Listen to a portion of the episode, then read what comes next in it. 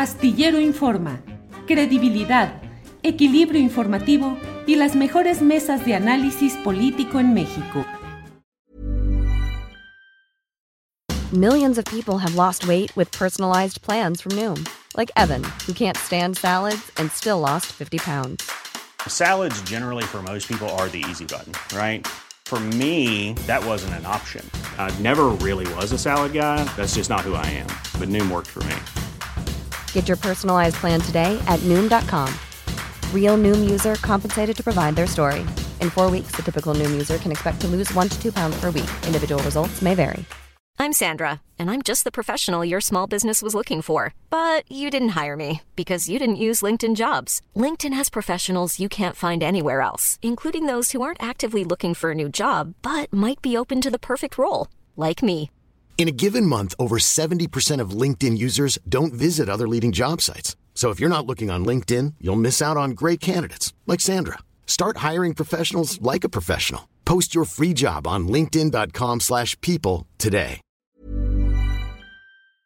Con dos minutos y vamos ya con nuestra mesa de seguridad, la mesa segura que tenemos los jueves en este canal de internet y donde hablamos y abordamos los temas más interesantes, delicados, importantes de estas situaciones que se están dando. Víctor Ronquillo, buenas tardes.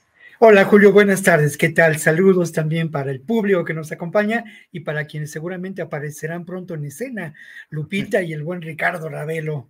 Ricardo Ravelo nos avisó hace eh, una media hora que trae problemas fuertes con la conexión de internet Mira. y que no va a poder estar hoy. Lupita ya estaba aquí instalada, pero seguro tuvo algún problema también. Así es que vamos a aprovechar, Víctor, para despacharnos pues sí. tú y yo con la cuchara grande. Ahora sí, ¿no? Ahora, ahora nos sí. toca. No, Así es, sépanselo.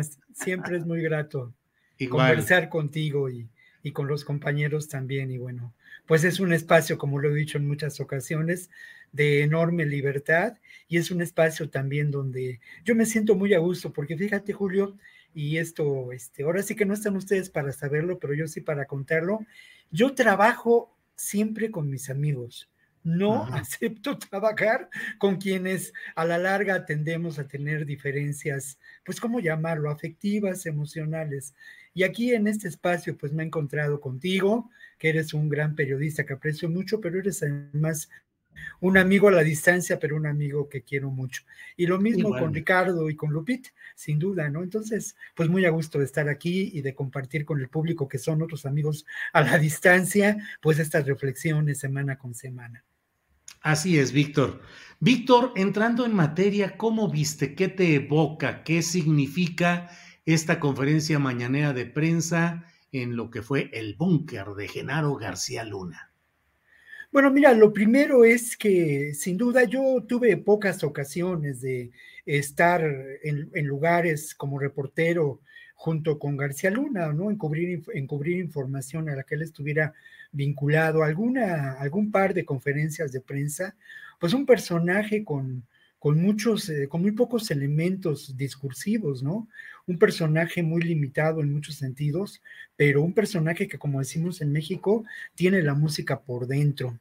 Creo que lo más fuerte de lo que ocurrió esta mañana eh, fue la declaración del presidente Andrés Manuel López Obrador sobre que sin duda en el calderonismo nos encontramos en un narcoestado. Lo dijo con todas sus palabras. Hay que tomar en cuenta también el escenario que eligió para decirlo. Este escenario que tiene un enorme significado, pues escénico y también político. Oye, eh, López Víctor, Obrador es un maestro, ¿no? Respecto a eso, sí, Julio. Sí, oye, Víctor, porque además hoy pareciera que lo sucedido en Matamoros, de lo cual podemos hablar un poco más adelante Sí. ya en detalle, pero pareciera que eso está siendo muy utilizado por ciertos medios opinantes y comentaristas para tratar de voltear la vista solo hacia Matamoros y olvidar lo que es García Luna y lo que es lo que hoy dijo el presidente. Un narcoestado que fue fundado, que fue establecido por Felipe Caldeón y su secretario de Seguridad. Creo que esas narrativas hay que tenerlas muy claras de que no todo es Matamoros y que lo sustancial está en cómo se fue incrementando todo esto en ese narcoestado calderonista. Víctor. Sí, y mira, yo creo que es muy importante, Julio, también el momento en que se constituye esa realidad de que el presidente llamó un narcoestado. Creo que, que hay muchos elementos que podrían hacernos considerar que esto es, es posible, ¿no? Se utilizó la fuerza del Estado en favor de un grupo del narcotráfico, es una pregunta. Se aprovecharon las, eh, eh, los recursos económicos, financieros de un sector prioritario como la seguridad pública en términos de una estrategia para favorecer a un grupo del crimen organizado, sí, pero también se utilizaron todos estos recursos en favor de eh, un proyecto político del propio Calderón, un proyecto político que tenía que ver con su legitimación como presidente, pero hay algo que yo añadiría a, a este contexto del que habló hoy López Obrador, ¿no?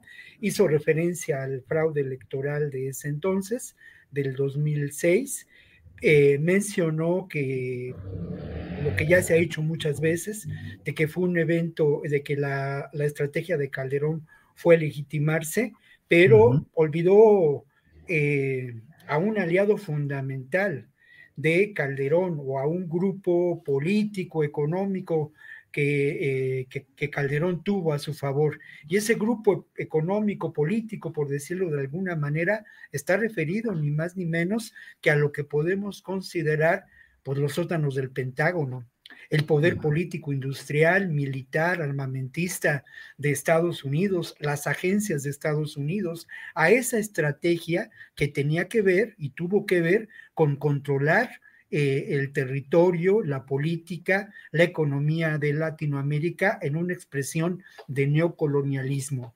Y ahí están eh, el Plan Colombia, la iniciativa Mérida, para demostrar esto.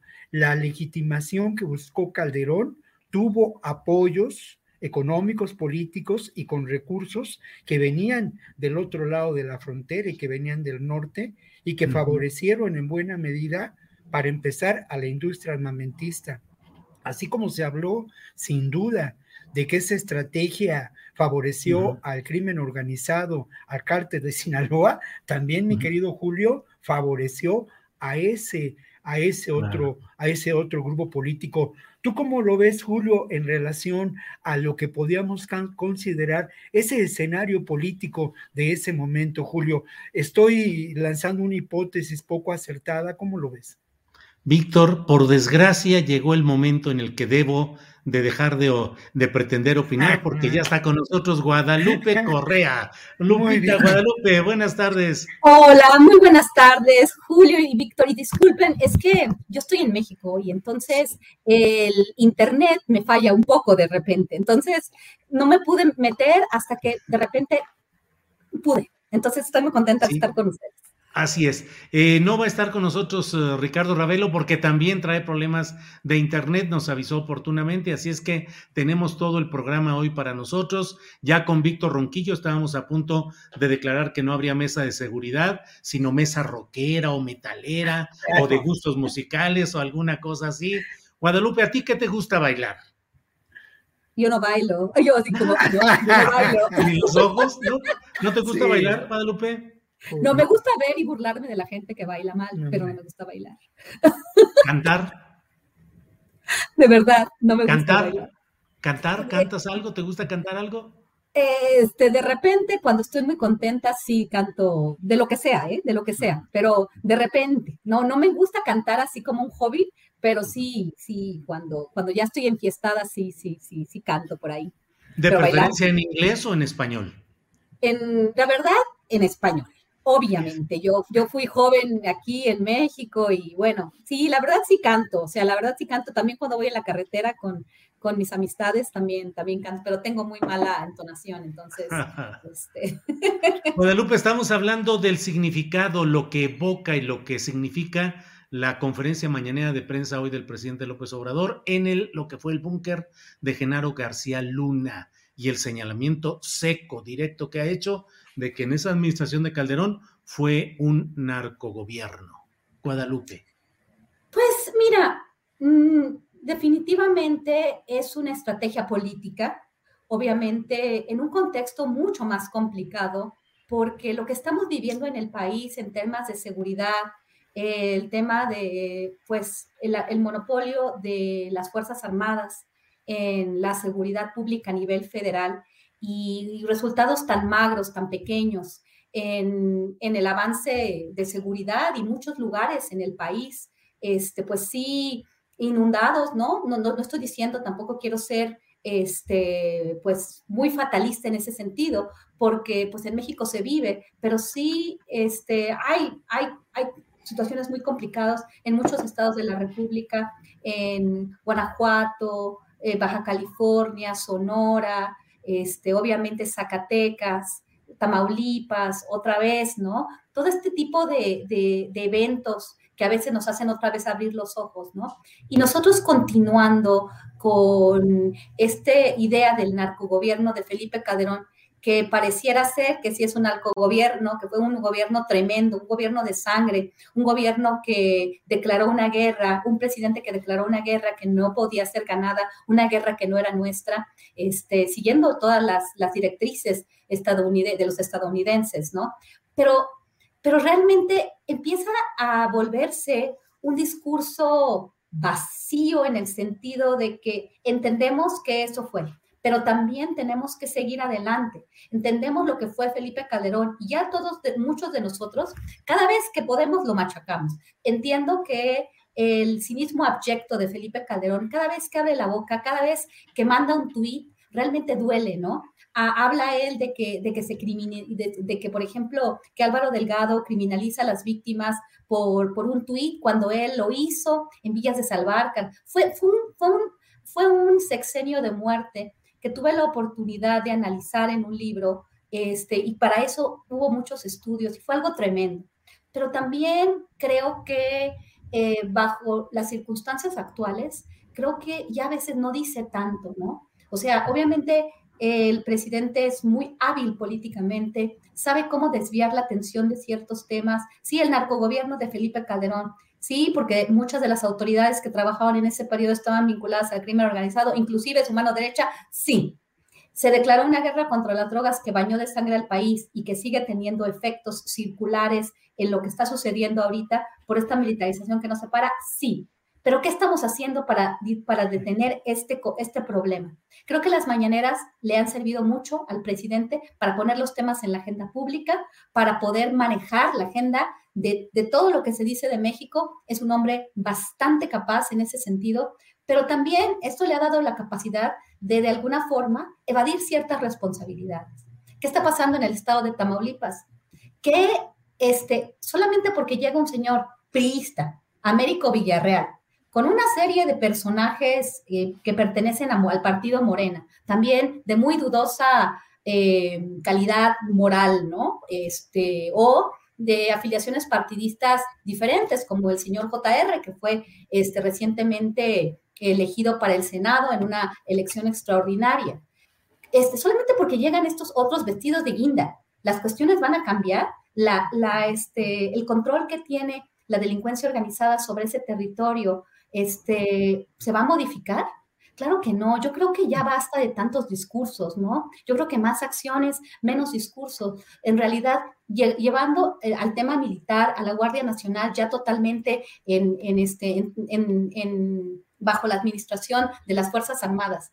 ¿Realmente tenemos un mejor país? ¿Realmente vamos avanzando? Para algunos que son totalmente fieles al presidente y que creen totalmente en el presidente, pues sí, porque los sueños son y la esperanza es lo que los hace este, realmente definir lo que es este gobierno. Pero yo veo muchas limitaciones, yo veo muchos problemas y me parece que la mañanera pues le sirve al presidente para este, pues quitarse algunas responsabilidades. Bien, Guadalupe. Víctor Ronquillo, ¿qué opinas de lo que nos ha dicho Guadalupe Correa Cabrera? Bueno, yo creo que es muy importante matizar, en, sin duda, ¿no? Creo que esto se escucha muy bien en principio, pero lamento contradecir a mi amiga Guadalupe, ¿no?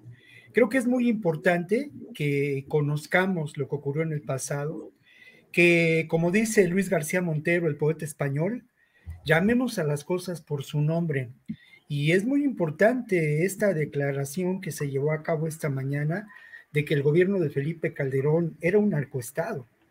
Es muy importante porque nos hace entender el presente. Al final de cuentas, es un ejercicio. de reflexión y de comprensión de la realidad. Y ese ejercicio sin duda lleva a acción política, a acciones políticas. Y estas acciones políticas también se precisaron esta mañana. Mira, yo lo he dicho muchas veces públicamente. Yo me considero pues una persona, un hombre de izquierda, ¿no? Y una izquierda mucho más radical de la que plantea Morena. Pero creo que, que hay que tender puentes y que en ese sentido además hay que comprender lo que está ocurriendo. Y me parece que ese ejercicio de llamar a las cosas por su nombre, de ponderar lo que está ocurriendo y encontrar los nexos entre ese pasado y ese presente, un pasado que está aquí a la vuelta de la esquina, es muy importante. Y se sientan principios y acciones políticas.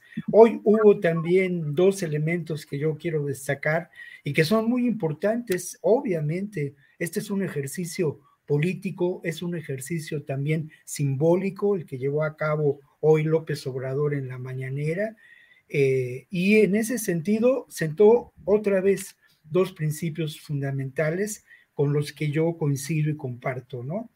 Él dice, y, así es, el fuego no se, no se combate con fuego, la violencia no se combate con violencia.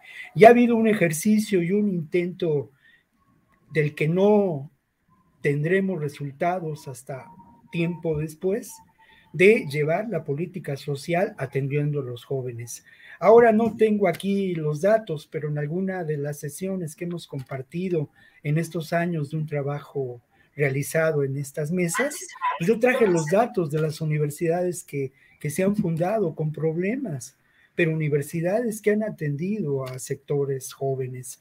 Hay una política social importante, hay además una atención a los barrios que podrían considerarse y que lo siguen siendo además enormemente conflictivos en Juárez, en, en, en Matamoros, en Nuevo Laredo, en Tijuana, una tensión que tiene que ver con un, con un remozamiento urbano que parece poca cosa, pero cambia en muchos sentidos el panorama. Hay alternativa y hay además, en términos, sí, de un discurso político que poco a poco se va transformando en acciones eh, en términos de construir la paz. Es muy diferente eh, hablar de construir la paz que seguir con una política de guerra contra el narcotráfico.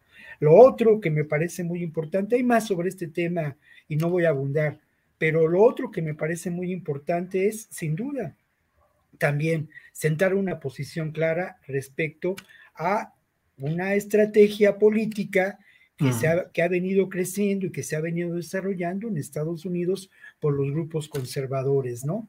De eh, llevar adelante la posible, un posible ataque ya así planteado a los narcos mexicanos desde el otro lado. Un ataque, bueno, las palabras son cada vez más violentas, ¿eh?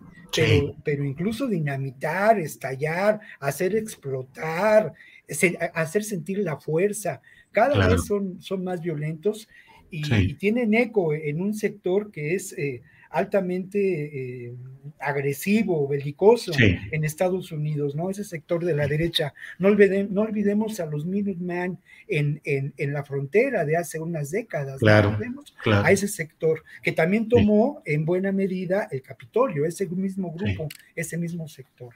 Bien, Víctor. Guadalupe Correa Cabrera, ¿cómo va el asunto de Matamoros? Ya hoy uno de los grupos criminales asentados ahí, ha presentado, digamos, ha ofrecido a cinco personas que dijo que son los responsables directos de las acciones contra los cuatro ciudadanos estadounidenses. Hablan de que hay un código que establece que no se ataque a personas inocentes y que hubo falta de disciplina de estas personas. Luego se ha dado a conocer también que los cuatro ciudadanos estadounidenses, dos de ellos muertos, eh, tenían antecedentes eh, penales por asuntos relacionados con tráfico de drogas.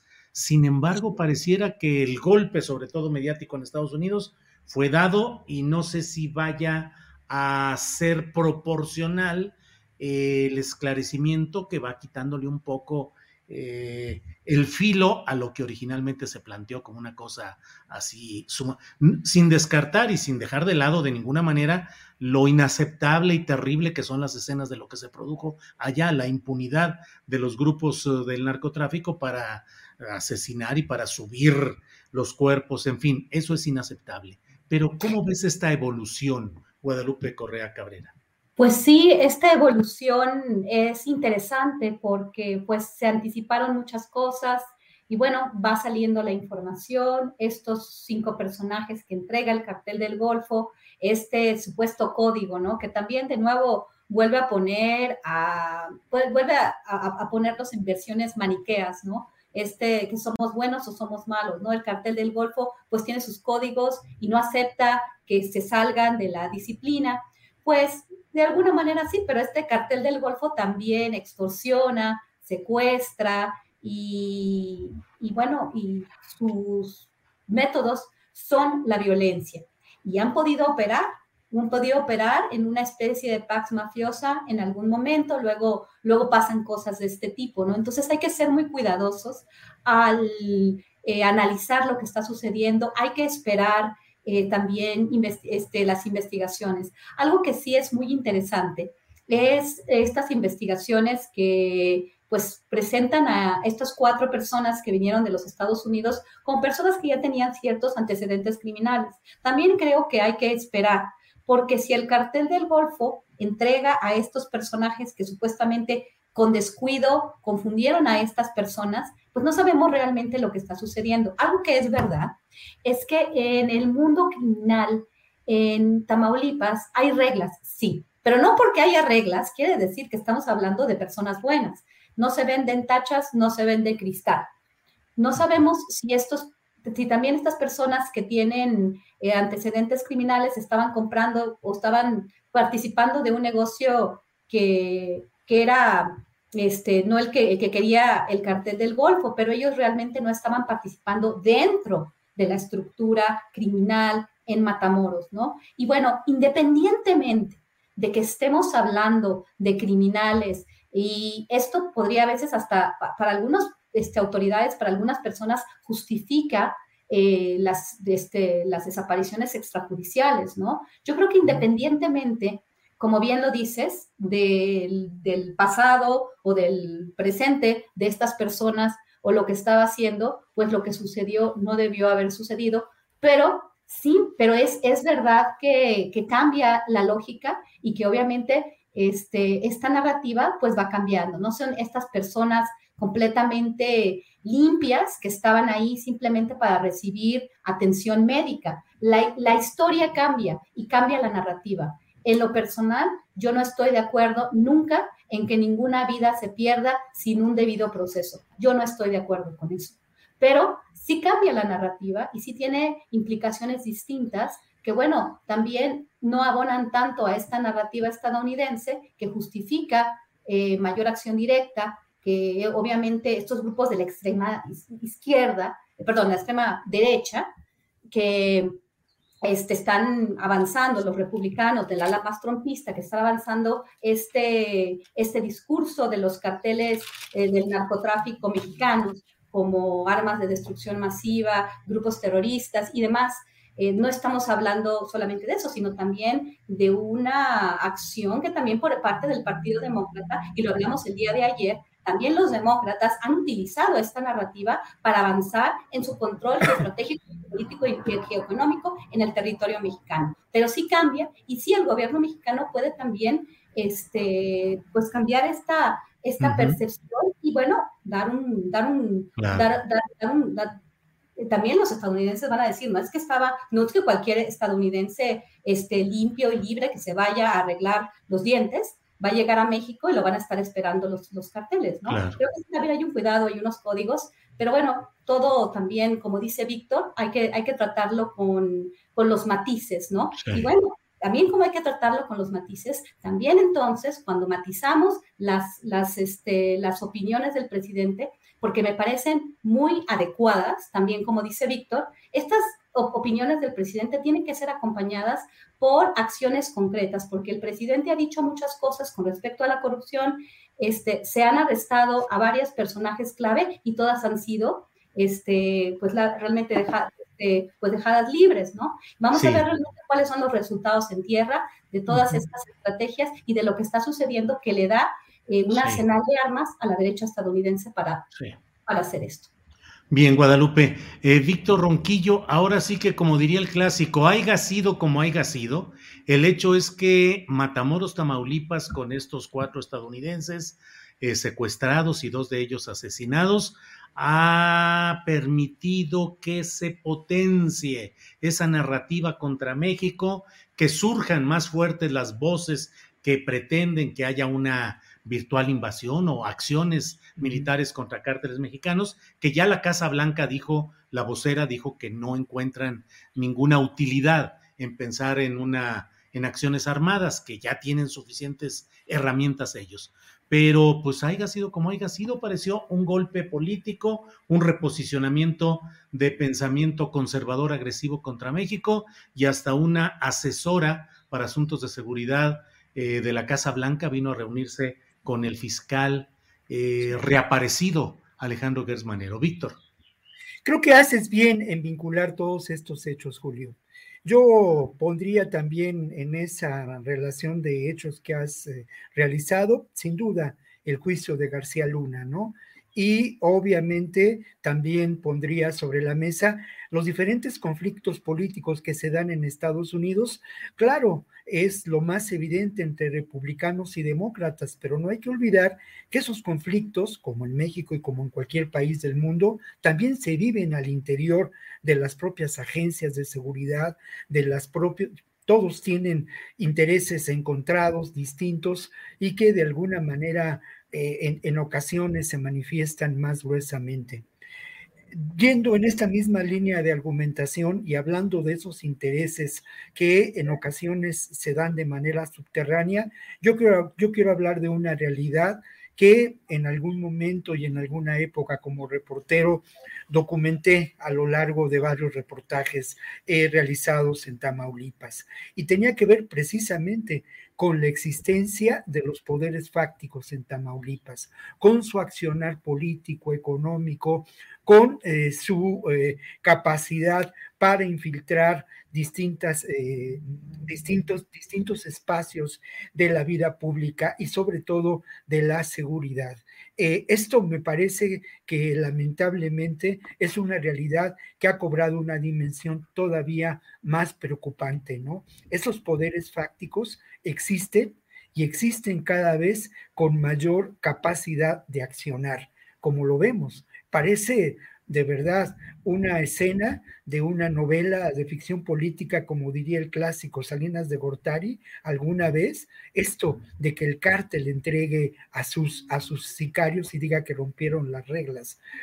Habría que volver a preguntar a quién conviene todo este entramado y cómo están operando esos poderes fácticos, a quién conviene calentar la plaza de la frontera tamaulipeca, ¿Qué tiene que ver este hecho con, con eh, la salida, la presencia, la actuación futura política de García Cabeza de Vaca? ¿Qué tiene que ver con la, eh, pues hasta el momento, limitada acción de Américo Villarreal para confrontar de fondo estos poderes y erradicarlos? ¿Es posible en, una, en una estructura económica y política como la de, la de Tamaulipas, donde estos poderes fácticos son fundamentales para la construcción y el desarrollo de la acción política y del gobierno? Es una pregunta um, que debe preocuparnos porque en ocasiones estos lugares fronterizos, Julio, y con esto cierro el comentario, se resultan, como ocurrió con Ciudad Juárez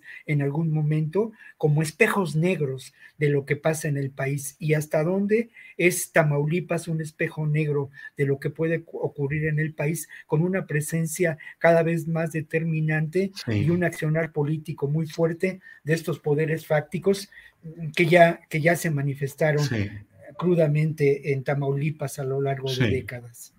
Bien, Víctor. Guadalupe Correa, pues el tema Tamaulipas ahí sigue presente. Es un tema, dice Víctor, eh, qué tanto escenarios como el que hoy estamos viendo en Tamaulipas se pueden reproducir en otros lugares. Hay toda una campaña en medios de Internet, sobre todo, pues hablando de cómo puede haber acciones contra algunos personajes de Morena. Hablan, por ejemplo, del presidente municipal de de Matamoros, precisamente Mario López, eh, los apoyos especiales que hubo de diversos grupos para las elecciones en Tamaulipas, en fin, pero pues cuando apenas estamos tratando de entender un tema como es Matamoros, luego sale otro que es casi como de, pues no sé si de telenovela trágica o chusca, que dice Ovidio que no es Ovidio. ¿Cómo ves, Guadalupe?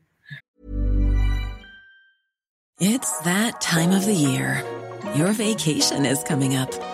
You can already hear the beach waves, feel the warm breeze, relax, and think about work. You really, really want it all to work out while you're away. Monday.com gives you and the team that peace of mind. When all work is on one platform and everyone's in sync, things just flow wherever you are. Tap the banner to go to Monday.com.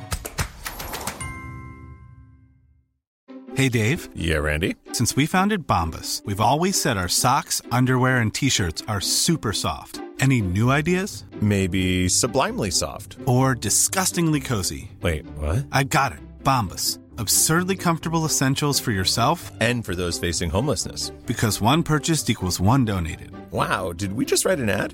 Yes. Bombas. Big comfort for everyone. Go to bombas.com slash ACAST and use code ACAST for 20% off your first purchase. Mira, a mí, a mí todo esto me confunde bastante, ¿no? A veces, me, de verdad, de verdad, yo en este caso eh, no, no, me, quedé sorprendida, ¿no? Ovidio no es Ovidio, yo no soy el hijo del Chapo, entonces no puedo ir a Estados Unidos. Yo soy parte del cartel de Sinaloa, pero no soy el hijo del Chapo, entonces como se equivocaron al, al, al denominarme, pues yo no voy a ser este, extraditado a los Estados Unidos.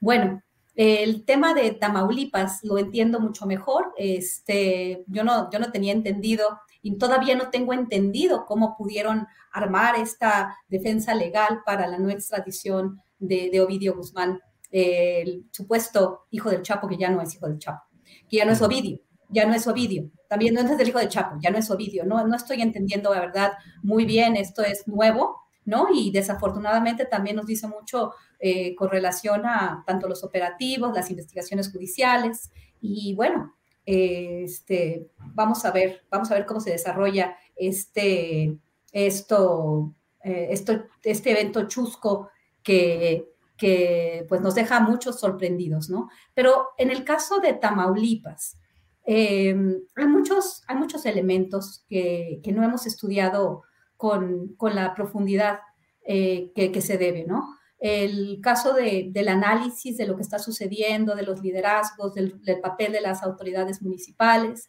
A veces se habla del cartel del Golfo, lo que no, lo que no, lo que no escuchamos, lo que no platicamos, es que detuvieron en la ciudad de Reynosa, eh, Tamaulipas, a, al que dicen algunos el cabecilla, un, cabecilla del cartel del Golfo, algunos dicen el líder del cartel del Golfo, Ernesto Sánchez Rivera, que es apodado el M22, la mierda y el cuate, ¿no? Así, así lo, así lo apoyan, así lo, así lo, así lo nombran. Y todo esto supuestamente, este, pues fue un operativo que probablemente estaba también vinculado a lo que sucedió. Por eso hay que, hay que esperar a, para saber qué es lo que realmente sucedió, ¿no? Estamos a veces este, apresurando este, las, los análisis y las investigaciones y bueno, todos utilizan para sí mismo para sí mismos, todos utilizan este, lo que pueden, ¿no? Para defenderse. Pero bueno, eh, Tamaulipas está formado ya no solamente por dos grupos del crimen organizado que se pelearon, sino por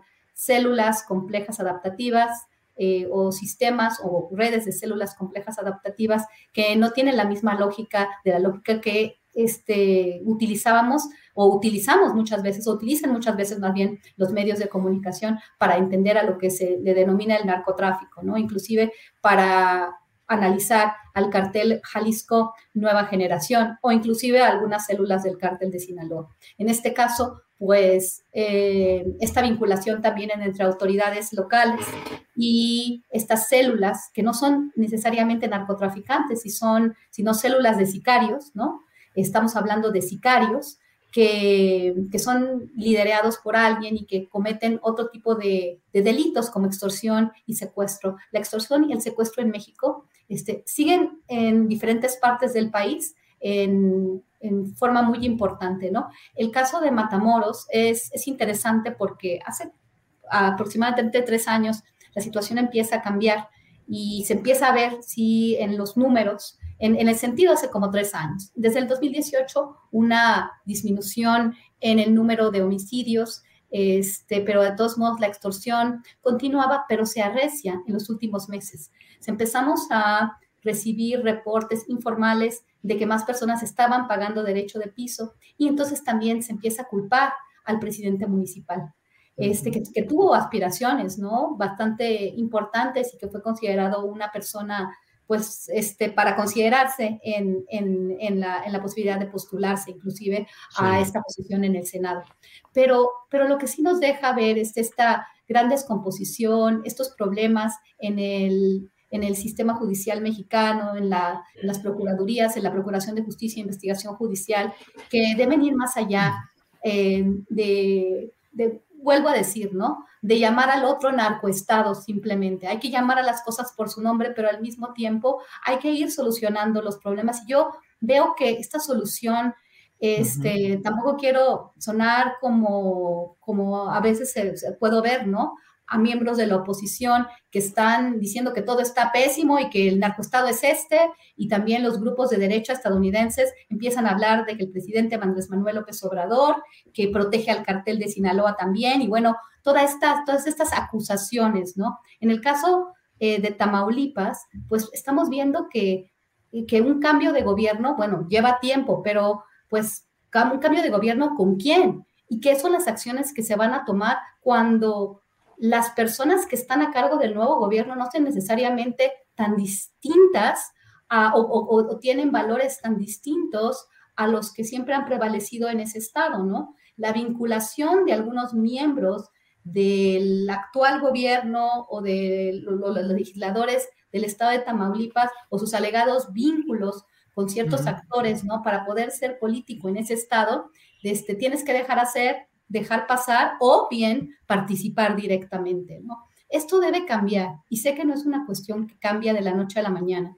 Sin embargo, este, creo que nos hemos tardado, ¿no? Y este gobierno con estas propuestas se ha, se ha tardado. Yo creo muy importante que el tema del desarrollo este, de, ver las causas de raíz de la violencia, de ver qué es lo que pasa en Tamaulipas con los jóvenes que deciden dedicarse al cartel, porque Tamaulipas no es uno de los estados más pobres del país, ¿no? Creo que el tema de, eh, de dar acompañamiento a los jóvenes, de darles oportunidades a los jóvenes para terminar con la violencia, es una de las más importantes este, partes de la propuesta de López Obrador, pero al mismo tiempo se deben desarticular estas redes de extorsión, de secuestro y al parecer muy pocas o se han, se han desarticulado o en algunos lugares me da la impresión de que ha existido una pax mafiosa, una especie de pax mafiosa que no solamente se le puede atribuir al gobierno federal, sino también a los gobiernos estatales, muchos de los cuales están encabezados por miembros de la oposición, de partidos de la oposición. Esto nos lleva a una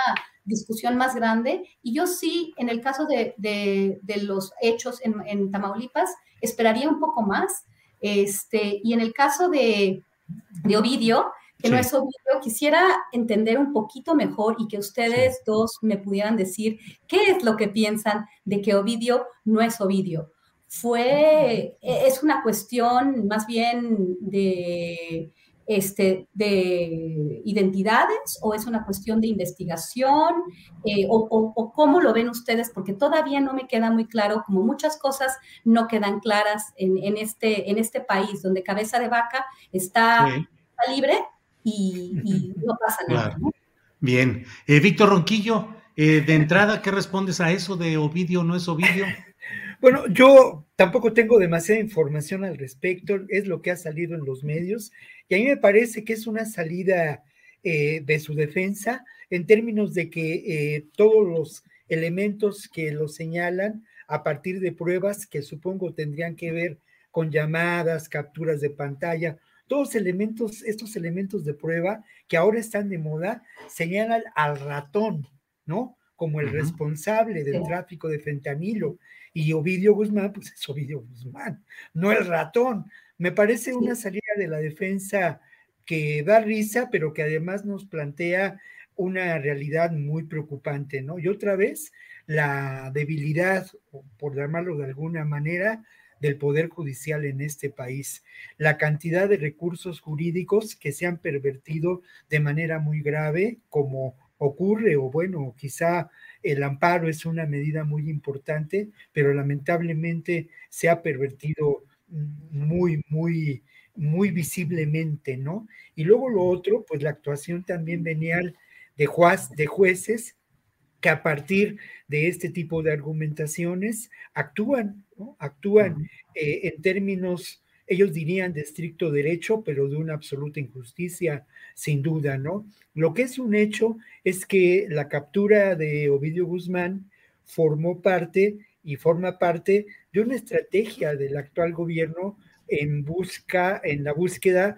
de eh, abatir el tráfico de fentanilo y la y a los laboratorios que aquí en México lo procesan, ¿no? Algo que se ha venido haciendo, pues con, a mí me parece, con algunos resultados, con algunos decomisos que lamentablemente no parecen suficientes, dado el enorme mercado que existe, que existe en Estados Unidos, ¿no? Luego lo otro en cuanto a, a, lo que menciona Guadalupe en esta radiografía que hace de la realidad de México en términos de la presencia de los grupos criminales, yo diría que lamentablemente es parte del sistema político mexicano actualmente, ¿no? Que esto que ha descrito Guadalupe, de esta vinculación entre el poder criminal, los poderes políticos, los poderes fácticos, que son, que están relacionados con el narcotráfico, pero más bien con la economía del delito en un sentido más amplio, son una realidad. La complicidad entre ellos, ¿no? Y luego lo otro que también señaló Guadalupe hace un momento y que es muy importante, eh, eh, cuando habla de las dinámicas que a veces nosotros, pues quienes eh, nos preocupamos por estos temas y reflexionamos sobre ellos, limitamos mucho, ¿no? A, a nuestra visión desde los cubículos de las universidades o los estudios o las redacciones de los periódicos y no entendemos de fondo esta, esta evolución a veces eh, eh, eh, para nosotros irracional de los grupos criminales. Yo lo que, lo que mencionaría al respecto, y estoy de acuerdo con Guadalupe, es que se han gestionado en nuestro país grupos auténticamente paramilitares, grupos que por sus armas, por su organización, podemos considerar como tales y grupos que además tengo la sospecha, y aquí lo he mencionado en otras ocasiones, que están a la venta del mejor postor y que actúan de esa manera. Grupos paramilitares actuando en Guerrero, grupos paramilitares actuando en la frontera sur y en la frontera norte de nuestro país y con, eh, sin duda, también con alguna presencia en, o una no alguna, una significativa presencia en la Ciudad de México, ¿no? Células del crimen organizado, dicen las autoridades. A mí me parece que tenemos que comprenderlas ya desde una perspectiva distinta y también entender que no necesariamente están adscritos a las organizaciones criminales constituidas como grandes transnacionales del narcotráfico, como algunos de nosotros todavía concebimos estos procesos, Julio. Claro. Bien, Víctor. Eh, Guadalupe, fíjate que Jesús García, reportero que ha tenido una muy buena cobertura en el tema del juicio a García Luna, ha puesto un hilo en Twitter donde dice que el general Glenn Van Herk, comandante de Estados Unidos del Comando Norte, habló de tres aspectos claves sobre México y los cárteles. Dice que son un problema global, que no hay que enfocarse solo en la frontera. Reconoce atacar el envío de armas al sur y dice que se busca detener el envío dinero, de dinero al sur. Sobre México y los cárteles, según el reporte de Jesús García, el general Glenn Banker dice, debemos enfocarnos en lo que va al sur, no solo en lo que viene al norte trabajamos en ofrecer inteligencia para investigar dinero que es enviado al sur, armas que son enviadas al sur, lo cual es crucial. ¿Qué opinas, Guadalupe?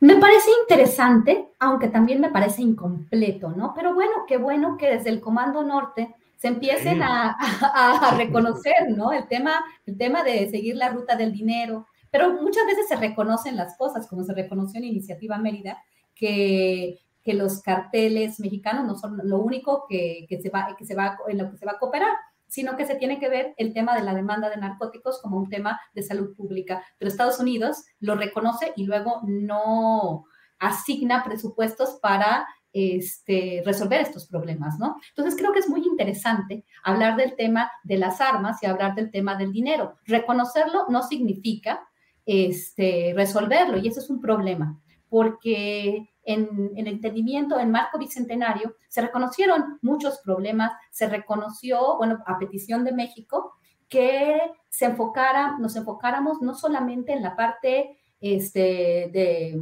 de, la militarización, en la parte de lo que le llaman los estadounidenses enforcement, es decir, en la mano dura a las organizaciones criminales o en la estrategia de cortar cabezas a los carteles, sino en atacar las causas de raíz. En este caso, creo que estos dos elementos son fundamentales. El tema del tráfico de armas y el tema del lavado de dinero. Ellos, han, ellos siempre dicen eso, ¿eh? pero siempre por, por, cuestiones mágicas el dinero se sigue lavando en sus instituciones financieras y bueno, obviamente las armas siguen fluyendo. Hay una cosa bien interesante y quiero ser aquí sí bien justa, porque muchas veces eh, en estas demandas, ¿no? De este, de esas demandas hechas por el gobierno, de las que hemos hablado, eh, en contra de armerías estadounidenses, compañías productoras de armas estadounidenses, nunca van a poder tener éxito. ¿Por qué? Porque judicialmente realmente estas empresas no están cometiendo ningún delito en Estados Unidos, porque así están sus leyes.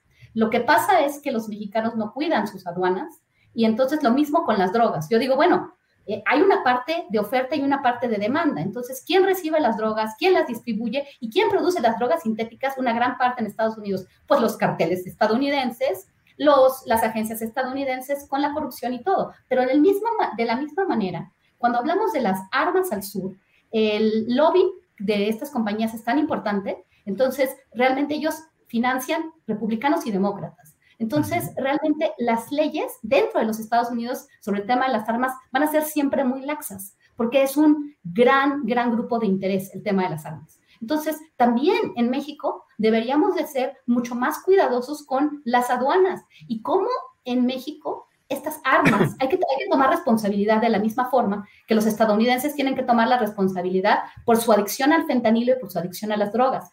Sí tenemos que ir contra los cárteles estadounidenses, contra, yo, yo creo que hay que enfocarnos en eso, ¿no? Por un lado, los carteles estadounidenses, pero también este, creo que este reconocimiento del tema de las armas es bueno. Entonces, vamos a presionar eh, por los dos lados, porque podemos negociar como, como un país tan importante también para los Estados Unidos, de que este, tanto por aquí como por allá, ¿no? Este, y bueno, también se reconoce el, el, la diferencia en términos de economías, de tamaños de la economía, de, de, poderío. Estamos hablando con el país militarmente más importante del mundo, ¿no? Y en ese sentido, sí, Andrés Manuel López Obrador ha sido el único presidente que por lo menos de forma discursiva le ha puesto un alto a esta forma de los estadounidenses de vernos y de crear una narrativa sin que nadie le diga nada, ¿no?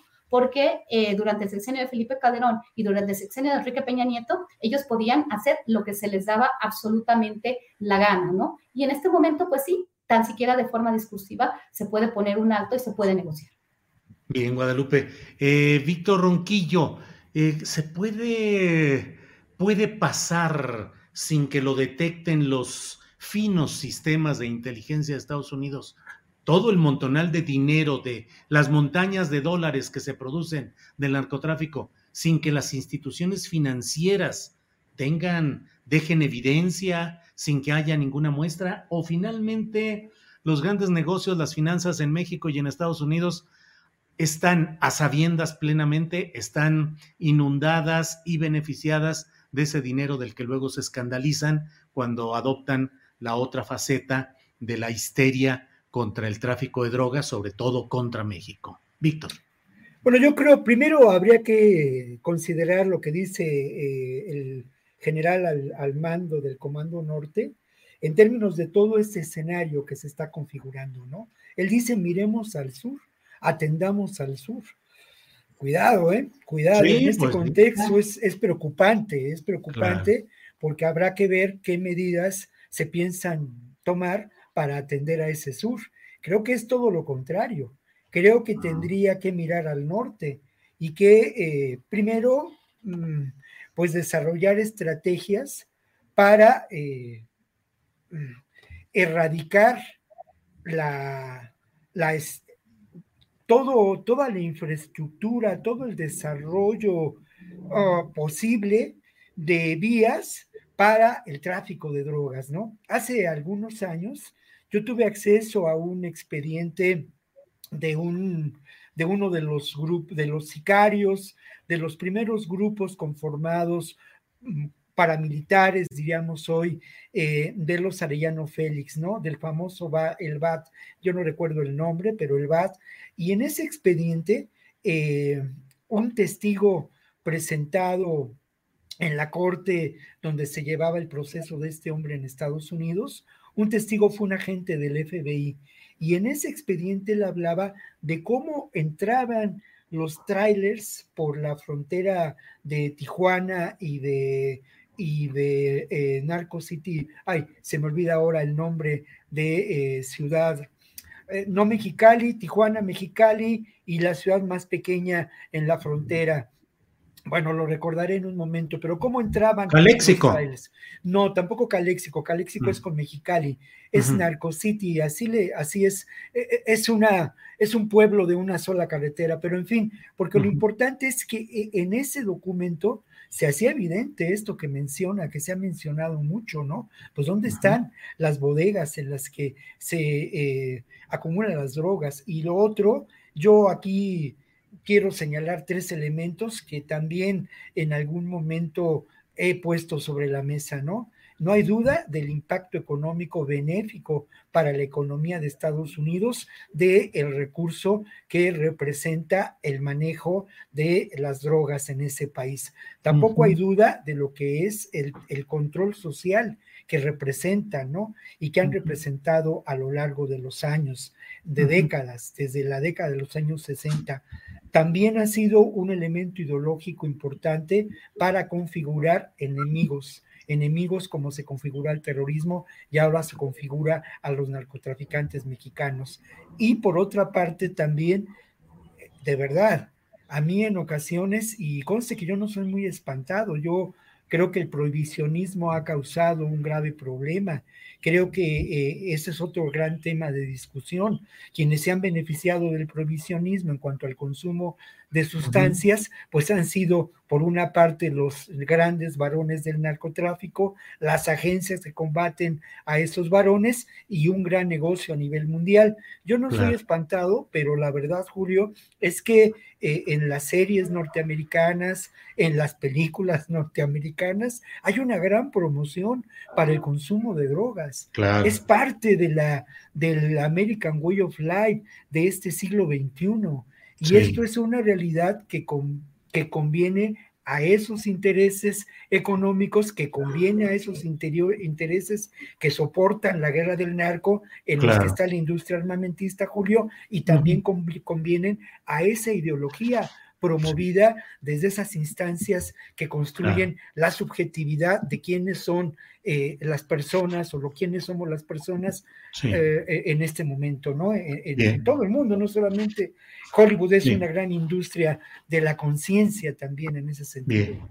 Bien. Víctor, llegan, ya sabes, llega aquí la información rápido, dicen si sería Nogales, National City, Tecate, em, eh, San Isidro está pegado con Tecate, Narco City. Tecate, eh, National City, este, dicen. ¿No es el que está pegado a Douglas? Este...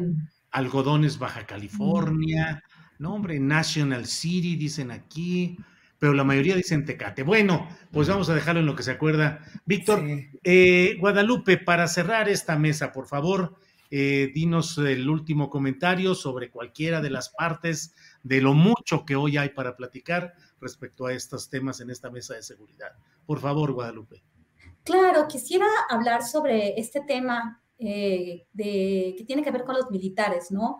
Hablamos del Comando Norte, también, este, pues la, jefa del Comando Norte eh, de los Estados Unidos, Laura Jurgensen, creo, se, se apellida, este, hace algunas semanas habló de los, intereses estratégicos de Estados Unidos. Realmente Estados Unidos ha militarizado la estrategia antinarcóticos y la estrategia para supuestamente eh, reforzar la frontera y las rutas migratorias. Esta militarización que nos han impuesto, que se le impuso a Colombia, que se le impuso a Centroamérica y que se le impuso a México a través de Plan Colombia, a través de CARSI, a través de Iniciativa Mérida y ahora de Entendimiento Bicentenario. Si se fijan, ahora estamos hablando de un tema de, un tema de drogas que se combate con militares y que, bueno, nuestros países no han podido detener. Yo recuerdo cuando Andrés Manuel López Obrador no había cambiado de opinión y hablaba de no este, combatir el, tema del, crimen organizado con, eh, con, el uso de las Fuerzas Armadas. Él, prometía que esto se iba a hacer de una forma diferente. Y también recuerdo que antes de que se decidiera este, convertir a la Guardia Nacional, bueno, más bien, este, llevar a la Guardia Nacional bajo la administración de las Fuerzas Armadas, se dieron varios eventos en todo el país, en varias partes del país. Estos grupos que Víctor muy, este, muy efectivamente, muy, muy correctamente, este, se refiere a células paramilitares o paramilitarismo criminal, surgieron en varios lugares al unísono. Recuerdo esta cobertura. De repente se le incendia el país a México y no entendemos muy bien por qué. Porque los carteles de la droga, porque los grupos criminales que se dedican a una actividad económica, este, como también inclusive secuestro, extorsión, ellos quisieran mantenerse, mantenerse eh, pues silenciados, ¿no? Sí, con, sí manteniendo el miedo a la población, pero no quisieran estar captados por los medios internacionales. Recuerdo que antes de esto, pues los medios internacionales otra vez, este, López Obrador este, no funcionó y toda esta crítica a la estrategia de abrazos, no balazos, ¿no? Este, y toda la prensa internacional, la prensa vinculada al poder real, la prensa hegemónica internacional, decía que abrazos no balazos, al presidente con la mamá del Chapo, toda esa serie de estupideces y de, este, de, argumentos falaces, ¿no?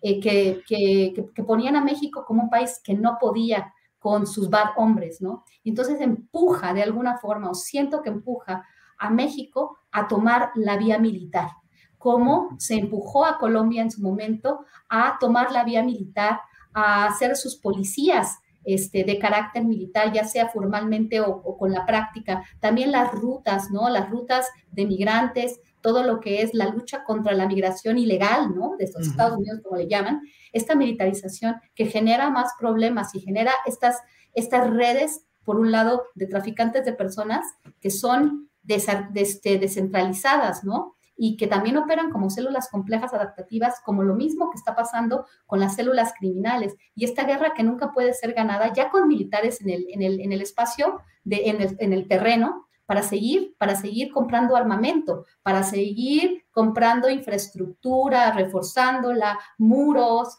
este, drones, todo esto. Y al final es una cuestión de dinero. Cuando habla el, el jefe regional del Comando Norte sobre esto y sobre el tema del, combate al lavado de dinero y el combate al tráfico de armas, que a veces, muchas veces lo hacen de forma hipócrita. Y sí, como dice Víctor, hay que tener muchísimo cuidado porque todo esto lo, lo, está diciendo un militar. Lo hacen de una forma muy sesgada, ¿no? Y siempre con miras a seguir controlando y siempre siguen vendiendo armamento a los gobiernos con los que establecen una, una relación cercana, ¿no? Solamente una cosa, eh, General Salvador Cienfuegos, aquel que fue arrestado por el gobierno estadounidense, le compró en sus primeros años billones de dólares en armamento en, operaciones conjuntas o en, arreglos con el Comando Norte, fue premiado y, de nuevo, fue un militar.